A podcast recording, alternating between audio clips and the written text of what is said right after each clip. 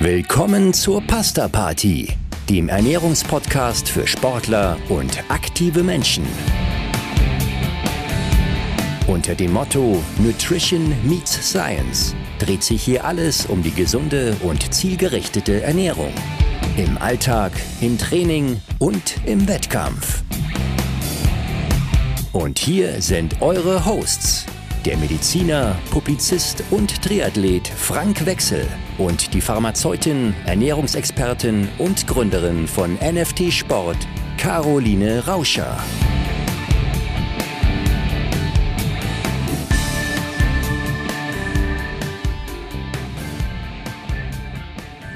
Hallo Caro, schön dich zu sehen. Hallo Frank, schön dich zu sehen. Bevor wir in das Thema heute einsteigen, können wir beiden, glaube ich, erstmal Danke sagen, denn der Oktober war für diesen Kanal Pasta Party sehr, sehr erfolgreich. Wir haben ja vorher so eine kleine schöpferische Pause gemacht, äh, durch verschiedene Urlaube, durch verschiedene Dienstreisen. Ja, haben wir mal vier Monate ausgesetzt, aber sind gleich auf dem zweitbesten Monat ever wieder eingestiegen. Das ja, freut wunderbar. uns. Also freut uns total und zeigt uns auch, dass wir, denke ich doch einmal, auf einem guten Weg sind und ja, und wirklich interessante Themen uns aussuchen, die euch da draußen auch fesseln und interessieren. Genau, in diesem Sinne danke für eure Treue. Ja, die Themen, die kommen uns manchmal von außen zu. Ich habe hier jetzt eins, weil es mir irgendwo begegnet ist in der Werbung. Ich solle doch mal meine äh, Besiedelung meiner äh, äh, verschiedenen äh, Schleimhäute untersuchen lassen. ähm, ja, äh, ich weiß, sie sind besiedelt. Das weiß ich noch so aus, ähm, ja, die, die ersten Dinge, die man macht. Ich glaube, die macht man schon in der Schule, später auch nochmal im Medizinstudium, dass man irgendwo seine Hand auf einen Nährboden legt äh, und der kommt dann in den Brutschrank und nach äh, zwei Wochen sieht man dann, was da alles gewachsen ist. Ja, wir, wir sind keimtragende Wesen und mit dem Thema beschäftigen, beschäftigen wir uns heute einmal.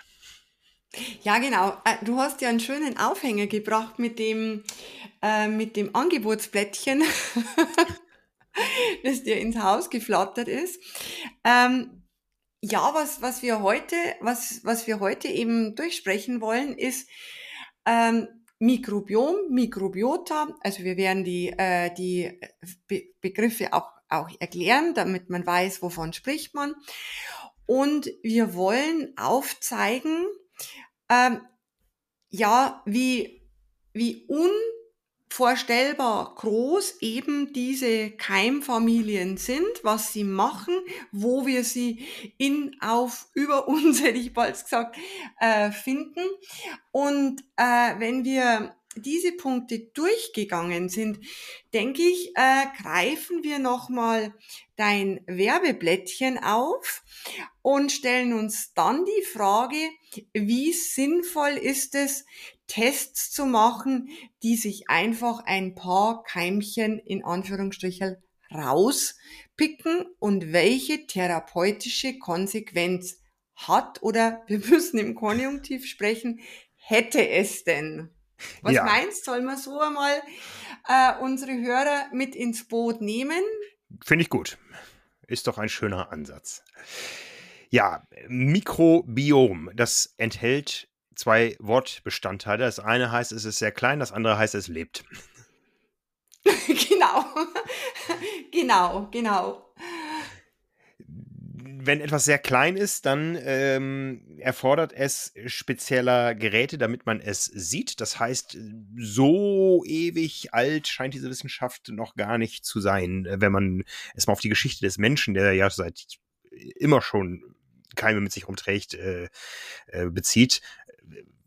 Wie neu ist das Thema? Wie neu ist das Thema vor allen Dingen auch äh, für dich so im täglichen Umgang, in der Beratung, in äh, der Forschung?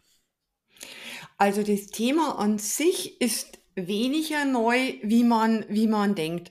Also dieses Thema, ähm, das be begleitet mich schon sehr, sehr lange in meiner Beratung und in meiner Arbeit, weil es einfach ein faszinierendes Thema ist.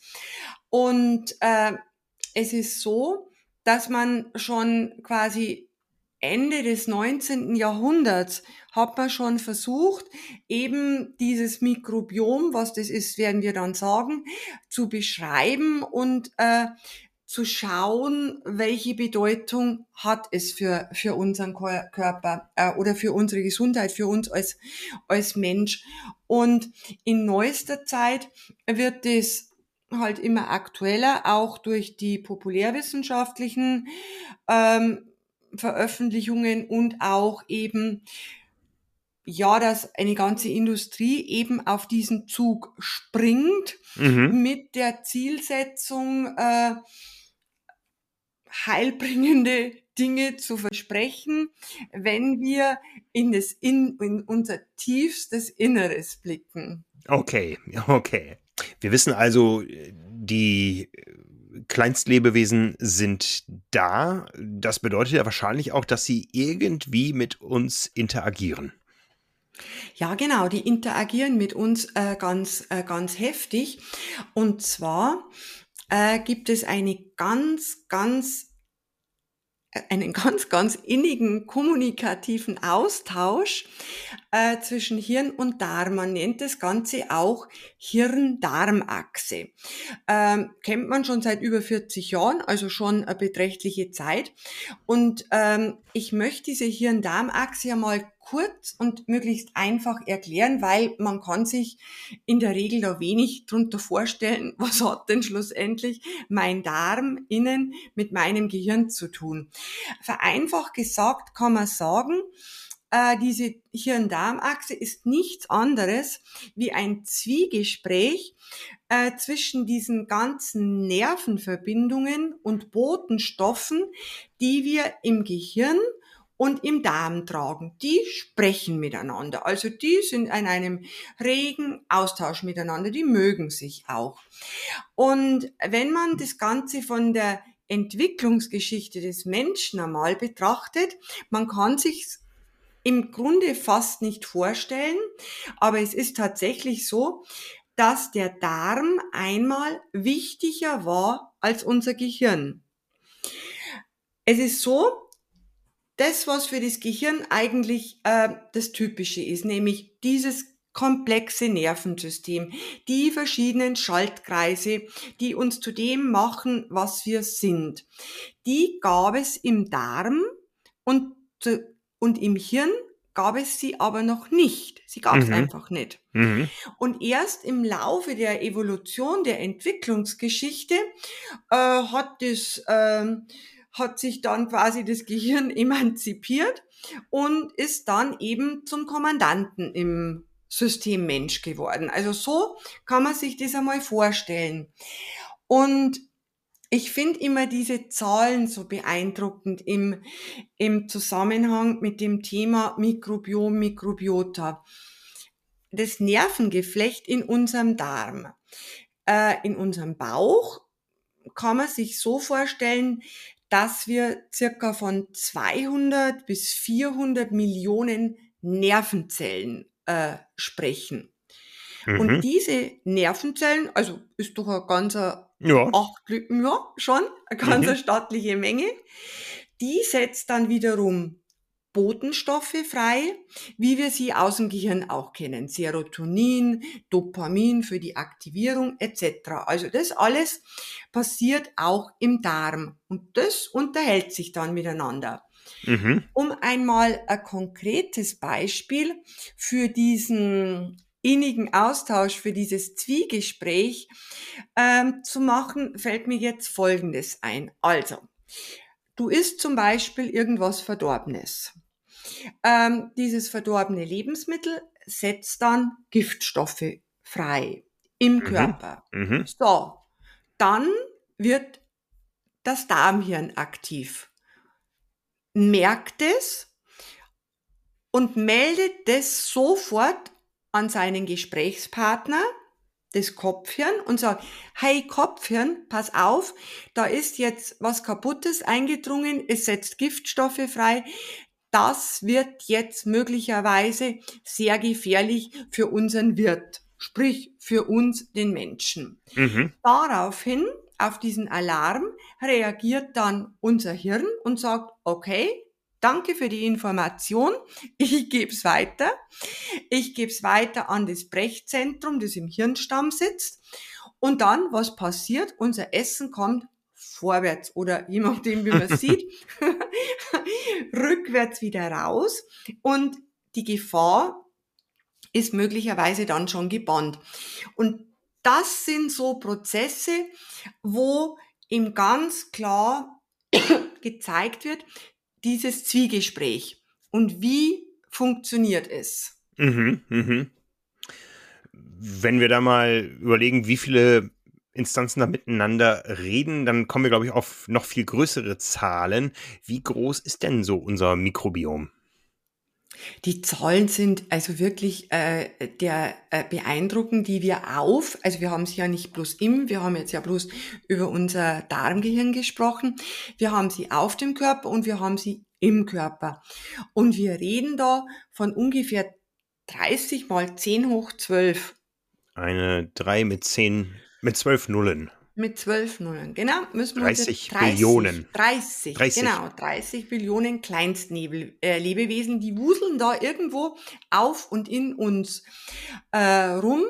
Und man kann sagen, dass das ungefähr gleich ist mit der Zahl an Körperzellen, wie wir haben. Und das konnten aktuelle Arbeiten zeigen. Früher hm, hat man oft lesen können, dass die, die, die kleinen Kerlchen ähm, nämlich dieses Mikrobiom mehr Zellen hat wie unsere Körperzellen, aber dem ist nicht so, ist Pi mal Daumen eins äh, plus eins. Aber ich finde das wahnsinnig beeindruckend. Also in der Summe ein gewaltiges Ökosystem.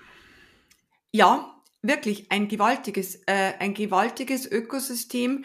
Ähm, der Immunologe Professor Haller, der hat als das am dichtesten besiedelste Ökosystem unseres Planeten bezeichnet.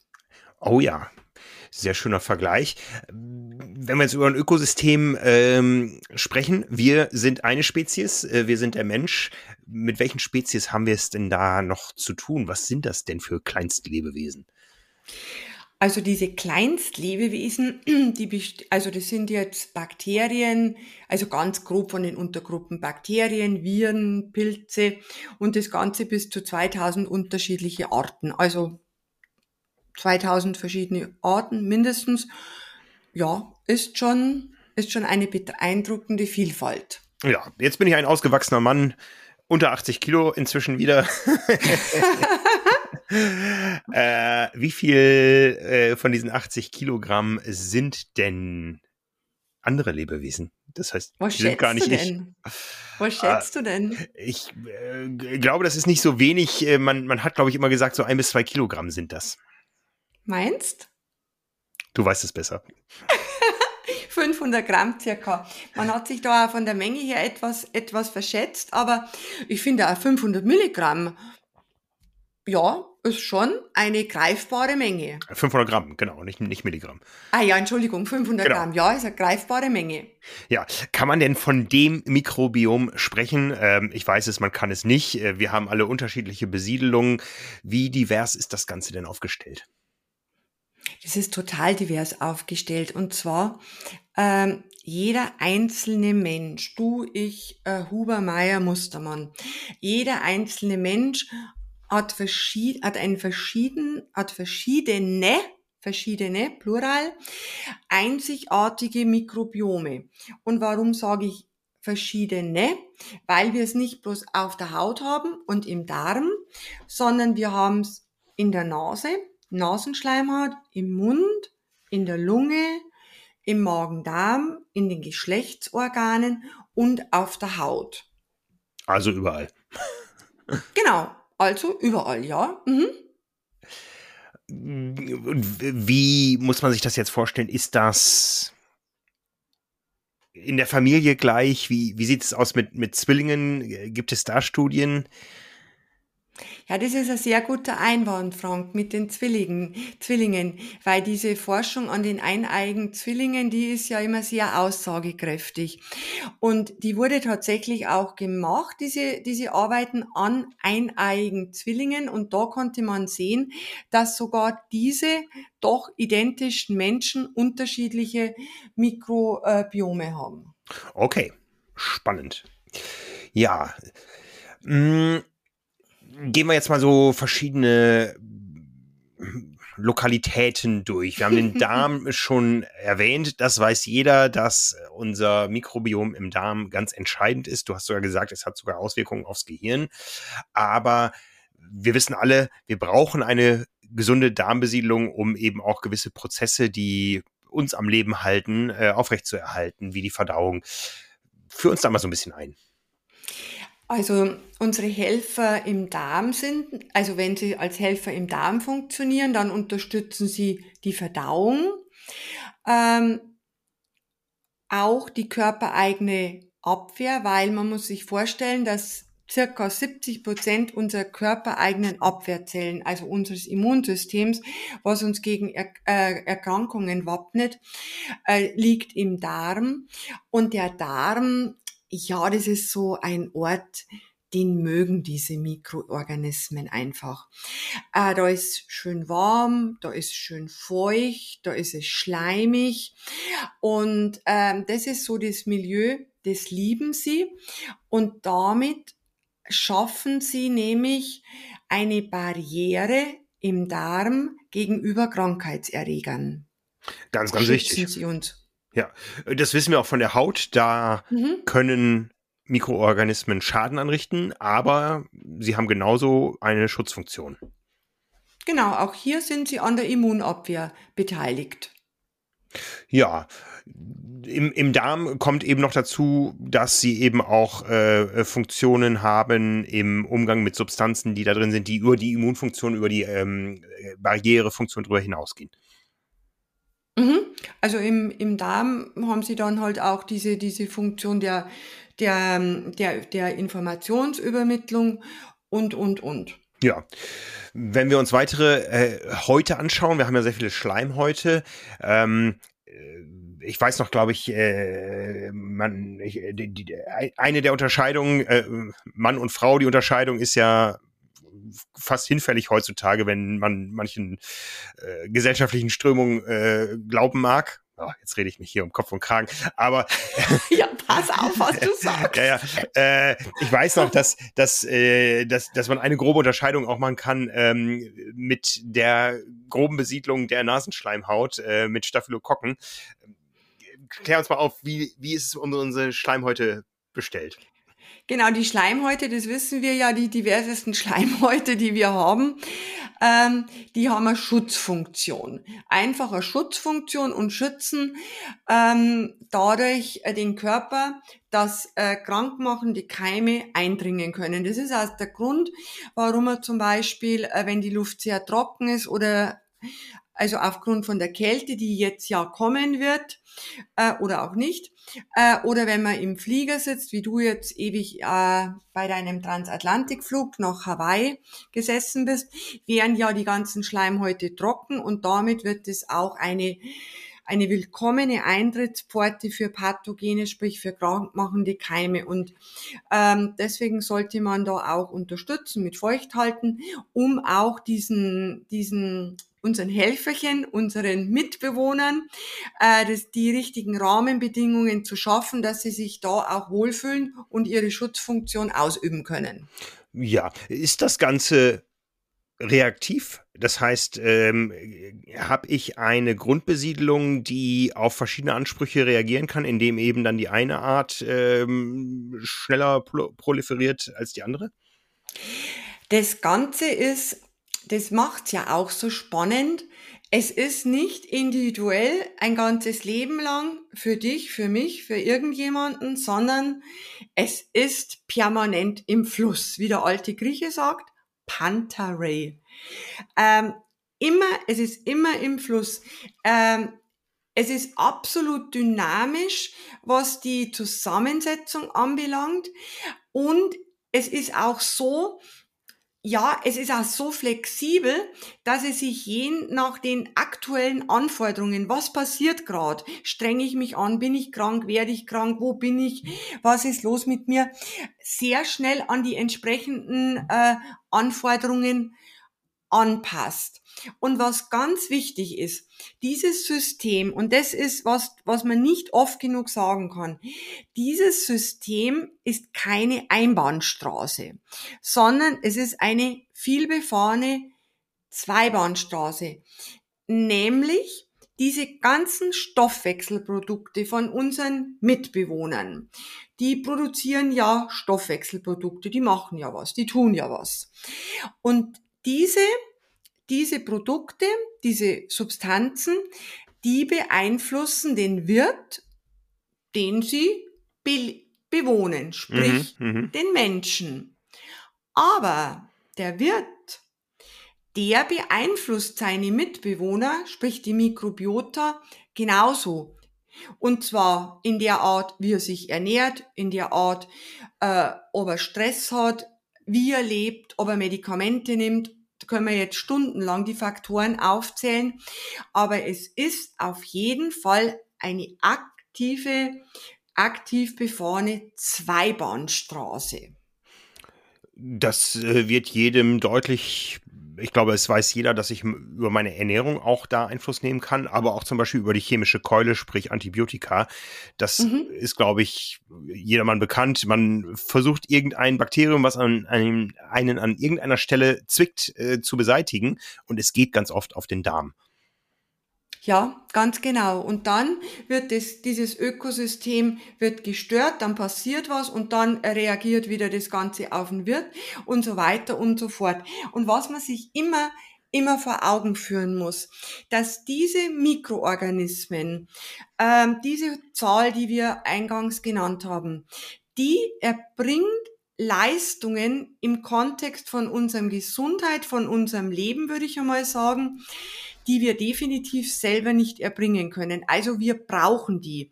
Äh, das ist nicht, dass wir sagen, ach, wir sind jetzt furchtbar großzügig und beherbergen die halt, weil man will sie ja auch nicht im Regen stehen lassen. Man ist ja mhm. kein Unmensch. Die brauchen auch ein Zuhause. Nein, die sind absolut unverzichtbar für uns. Die nicht pathogen. Ich glaube, das können wir als erstes äh, genau, äh, Zwischenfazit genau. mal festhalten.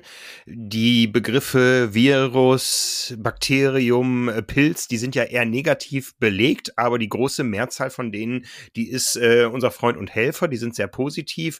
Es gibt eben auch Ausnahmen, die uns schaden, aber da schauen wir jetzt mal ein bisschen tiefer ins Detail rein, würde ich sagen.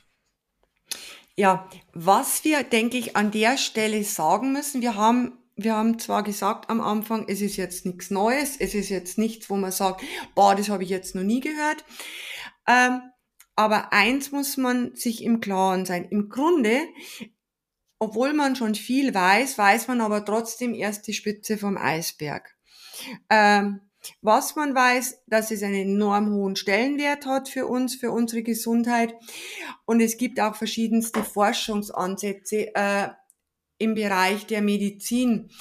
Äh, man weiß zum Beispiel, dass bestimmte Tumorerkrankungen häufig mit einer veränderten Bakterienzusammensetzung ja in Zusammenhang stehen. Mhm. Die Frage ist aber bei dieser ganzen Thematik wie Tumorerkrankungen, äh, Erkrankungen, was die Funktionsweise vom Darm anbelangt, Krankheiten, die wir alle fürchten, wie Alzheimer, Parkinson, Demenz. Ja. Was ist Ursache und Wirkung schlussendlich? Ähm, wird begünstigt, weil die Zusammensetzung der, der Bakterien einfach suboptimal ist oder wird diese Bakterienvielfalt wird die reduziert aufgrund der Tatsache, dass viele dieser Krankheiten einfach mit Entzündungen einhergehen und diese Entzündungen wiederum die Vielfalt der bakteriellen Welt in uns schmälern. Das sind so die Punkte, die definitiv nicht ansatzweise so erforscht sind, dass man Therapieansätze ableiten kann. Mhm. Man weiß, es ist irgendwie ein Zusammenhang, aber wer ist Henne und wer ist Ei? Man wird es rausfinden. Aber zum jetzigen Zeitpunkt schwierig. Ja, es ist super komplex. Ähm, ich glaube, da schließt sich ein kleiner Kreis gerade zu unserer Episode von vor zwei Wochen, wo wir über Süßstoffe, oder vor drei Wochen war es, glaube ich, gesprochen haben. Genau, ja. Ja, wo wir eben äh, festgestellt haben, die Süßstoffe können äh, einen massiven Einfluss auf unsere Darmbesiedlung haben und eben das Mikrobiom da so verändern, dass es eben aus dem Gleichgewicht gerät oder aus dem natürlichen Gleichgewicht mit Folgen, die wir noch gar nicht so abschätzen können, weil auch da noch viel Forschungsbedarf ist. Genau. Und in diesem Zusammenhang, ich habe jetzt da viel für unseren Podcast recherchiert auch, ähm, wir könnten jetzt bei jedem zweiten Satz immer wieder die Süßstoffe mit einfließen lassen. Ja, okay. Also das nochmal als äh, Verweis. Äh, schaut da rein in unsere Episode, ich glaube 53 war es, hört, hört sie euch an. Süßstoffe sind nicht gut. Punkt. Punkt. Auch wenn genau. ihr was Gutes tun wollt, weil ihr abnehmen wollt oder so, macht es nicht über Süßstoffe, macht es anders. Ja, also unser, unsere Zielgruppe ist ja der Sportler und aktive Mensch. Gehen wir doch mal so ein bisschen jetzt in die Richtung weiter. Welchen Einfluss hat denn das Mikrobiom auf unsere sportliche Leistungsfähigkeit?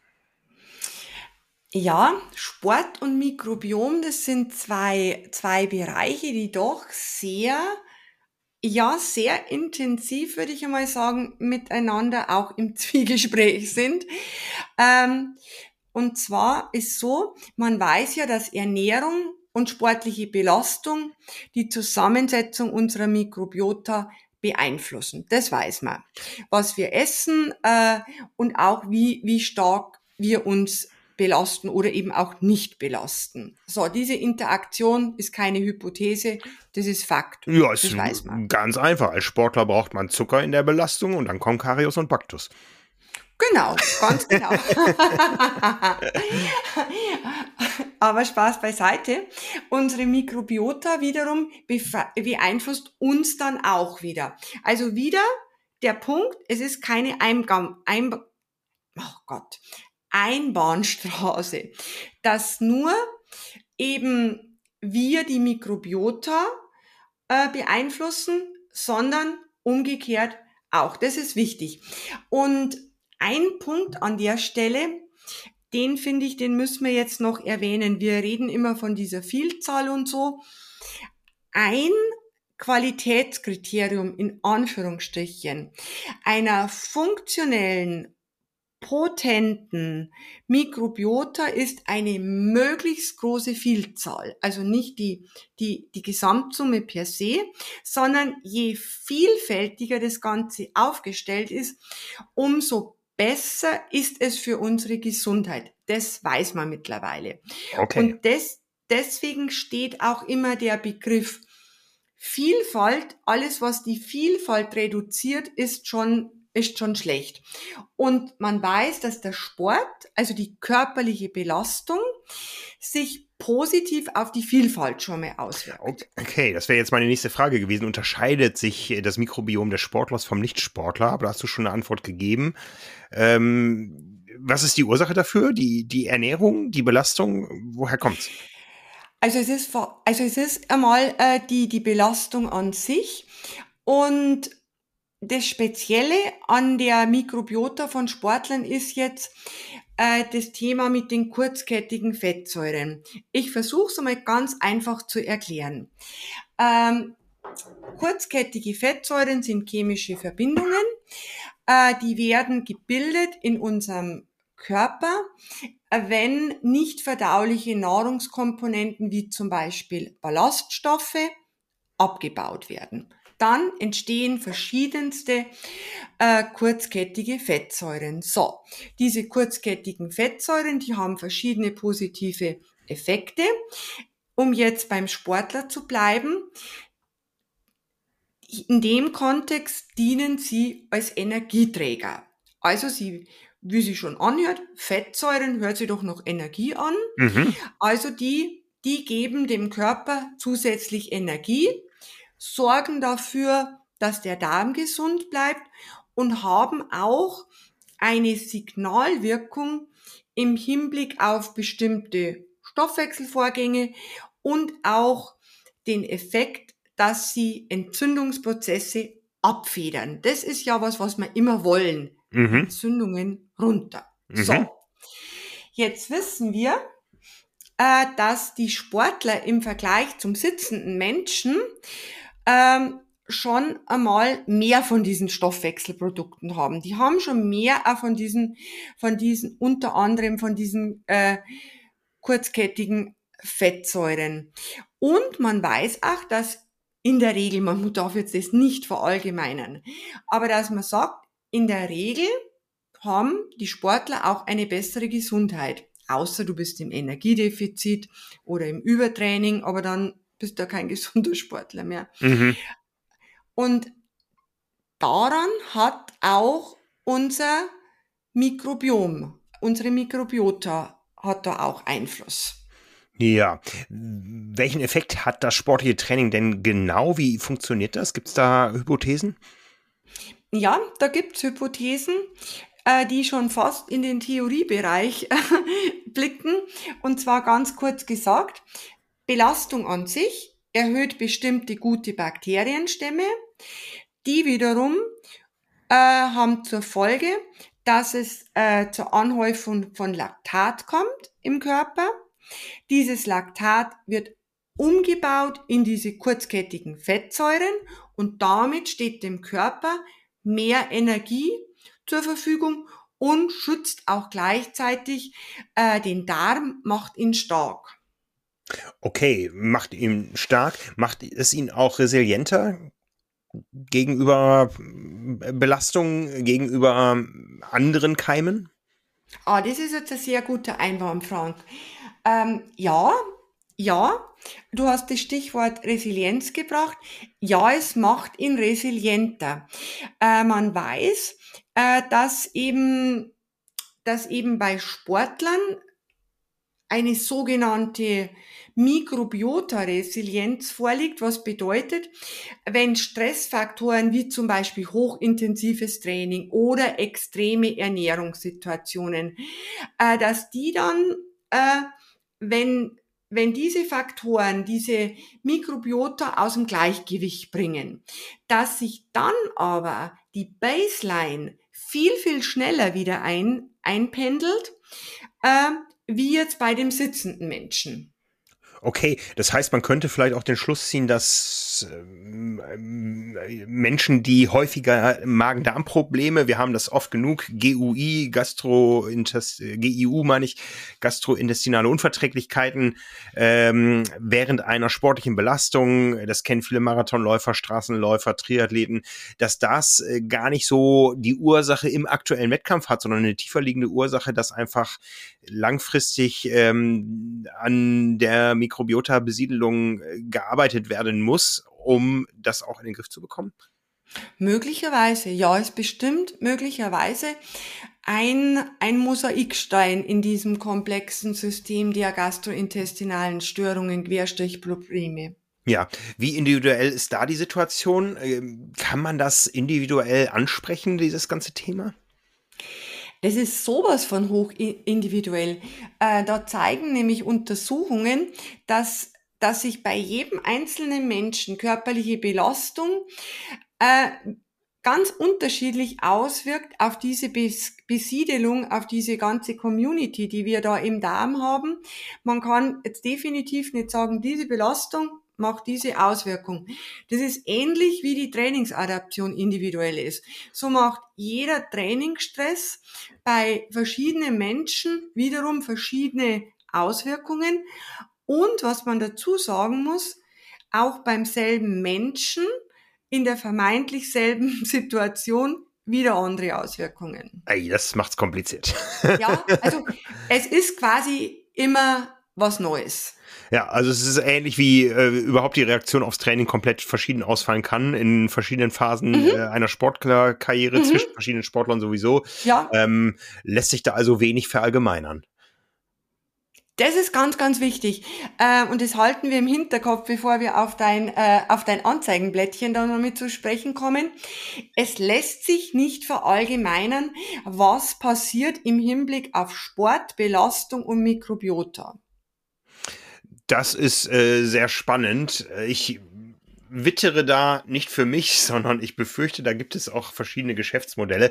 Lässt sich das steuern? Kann man mit äh, gezielter Besiedlung durch Mikroorganismen äh, die Leistungsfähigkeit beeinflussen? Das ist jetzt eine ganz gefährliche Frage. Das hat ja fast schon was von Darmdoping. Ja, das ist jetzt schon eine gefährliche Frage. Also so wie du sie gestellt hast, würde ich sie definitiv mit Nein beantworten. Mhm. Ähm, es gibt begrenzte Belege, wo man vermuten kann, also wir können jetzt in einer Tour im Konjunktiv reden, weil nur dann reden wir seriös. Ähm, dass diese Darmmikrobiota möglicherweise einen gewissen Einfluss auf die Leistungsfähigkeit hat, eben über dieses Thema mit den kurzkettigen Fettsäuren. Und auch geschuldet der Tatsache, dass eben durch den Sport die Bakterien, die diese kurzkettigen äh, Fettsäuren produzieren, unterstützt werden in der Ausbildung. Aber wie, inwieweit und wie groß dieser Einfluss tatsächlich ist. Äh, und ist der tatsächlich dann in jeder Belastungssituation so bei jedem Menschen und so weiter und so fort, lässt sich mit Sicherheit seriöserweise nicht in Zahlen fassen.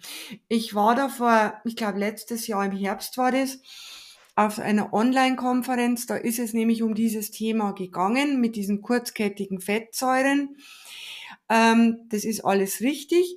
Aber wie gesagt, jetzt zu sagen, liebe Leute, macht es so und so oder schmeißt euch dieses Probiotikum ein, um eben diesen Bakterienstamm da versuchen hoch zu pushen, dann habt ihr x Prozent Leistungssteigerung.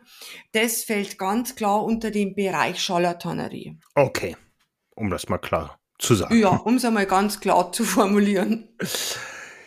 Ja, ähm, was, was haben wir noch zu dem Komplex? Gibt es da noch Dinge, die du loswerden möchtest?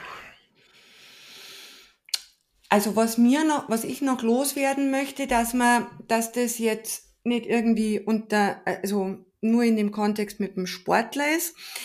Dieses Thema mit den Ballaststoffen, ähm, das ja diese kurzkettigen Fettsäuren macht. Diese kurzkettigen Fettsäuren, die sind total wichtig für jedermann. Für den Sitzenden genauso wie für den, für den Hochleistungssportler. Weil sie sich nicht bloß in das Thema Energieversorgung da positiv einbringen, sondern auch den Blutfluss äh, verändern, also und zwar positiv. Äh, die Empfindlichkeit gegen, gegenüber Insulin ähm, positiv beeinflussen, äh, ein gewisses Gleichgewicht vom Zuckerstoffwechsel im Darm sicherstellen, auch Einfluss haben auf Erhalt der Muskelmasse. Also diese kurzkettigen Ballaststoffe, die ja definitiv aus den unverdaulichen Komponenten kommen, die sind für jedermann schlussendlich unverzichtbar. Ja, das ist doch eine, eine Aussage, mit der man arbeiten kann. Um das Ganze jetzt nochmal so ein bisschen zum Abschluss Richtung Praxis zu drehen, was nehmen wir denn mit nach Hause? Gut, was nehmen wir denn mit, mit nach Hause? Ähm, dass eben, dass eben das ganze System eine Zweibein, äh, zwei Beine. zwei Bahnen, genau. Eine Zwei-Bahn-Straße ist. Ähm, und dass bestimmte Abbau äh, oder, oder Stoffwechselprodukte von den, von den Darmkeimen sich positiv auf die Leistungsentwicklung und auf die äh, Gesundheit auswirken, möglicherweise, dass das Training auf die Darm, jetzt sind wir beim Darm wieder, Mikrobiota im Hinblick auf diese Diversität, das ist das, was ich vorhin angesprochen habe, diese Vielfalt positiv auswirkt, aber wie und warum und in welcher Art und Weise wird ebenfalls noch nicht voll verstanden. Und was mir ganz wichtig ist, ähm, man darf von diesen Studienbeobachtungen und man fängt halt einfach mit Studienbeobachtungen an, definitiv keine Regel, kein Gesetz, keine Kausalität und keine klare Handlungsanweisung ableiten. Fakt ist einfach, ein gesunder Darm ist unverzichtbar. Ein gesunder Darm ist unverzichtbar, ein gesunder Menschenverstand äh, auch. Ähm, ja. Von daher, wir brauchen da auch gar nicht auf den Darm beschränkt bleiben. Ich glaube, wer uns regelmäßig hört, der hat so ungefähr ein Bild, wie eine gesunde Ernährung aussieht. Aber wenn wir jetzt nochmal auf den Sportler und aktiven Menschen äh, zukommen, der vielleicht zweimal am Tag trainiert, der hat vielleicht auch heute begriffen, warum es nicht gut ist, zweimal am Tag mit Shampoo zu duschen äh, und mit Duschzeug und äh, seine Mikrobiombesiedelung der Haut äh, auch dadurch zu beeinflussen. Es hängt alles mit allem zusammen. Genau. Was hältst du denn zu, äh, was hältst du denn davon, Frank, wenn wir in einen der nächsten Folgen uns vielleicht einmal anschauen, um das Ganze für die Praxis greifbar zu machen, ähm, was es denn an ernährungstechnischen Möglichkeiten gibt, nach dem, was man weiß, ähm, wie man dieses Thema Mikrobiota über das Essen positiv beeinflussen kann, also jenseits von Wunderdrogen. Was meinst du, sollen wir das einmal machen? Reden wir über Ballaststoffe. Ja, genau. Kian, ganz genau. Reden wir unter anderem über Ballaststoffe. Ja, Was hältst du davon? Das finde ich doch gut. Dann äh, haben wir doch ein Thema, was sich aus der heutigen Episode ergeben hat. Und da machen wir weiter. Ich freue mich drauf. Genau, so machen wir das. Es war mir ein Vergnügen, Frank. Vielen Dank für die heutige Episode, die vielleicht ein bisschen schwerer verdaubar war, aber auch dafür sind wir ja da. Vielen Dank. Ciao.